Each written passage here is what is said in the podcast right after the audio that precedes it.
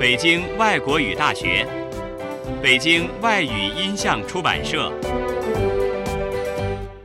The Beijing Foreign Languages Audiovisual Publishing House, Beijing Foreign Studies University.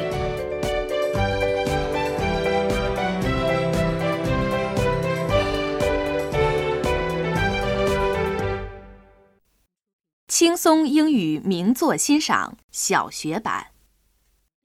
匹诺曹 Pinocchio. Chapter 1 A Moving and Speaking Puppet.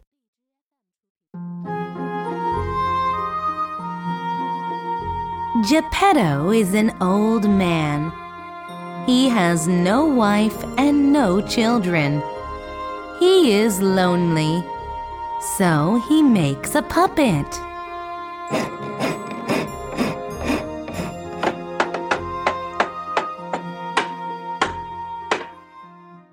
His name is Pinocchio. Says Geppetto. One night, Geppetto is sleeping. Then a fairy appears.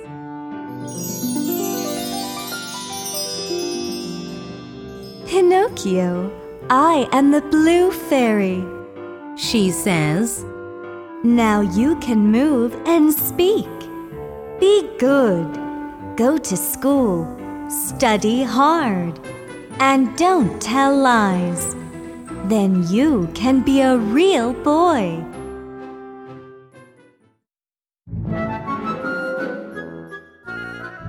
Next morning, Geppetto sees Pinocchio.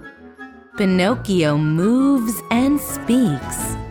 Pinocchio? Is that you? Cries Geppetto.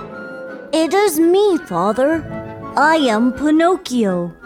I want to go to school.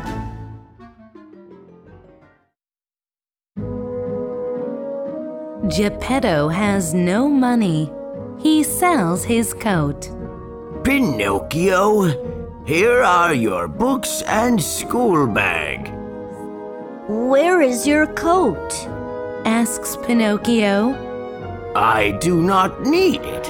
I am not cold. Says Geppetto. But he is very cold.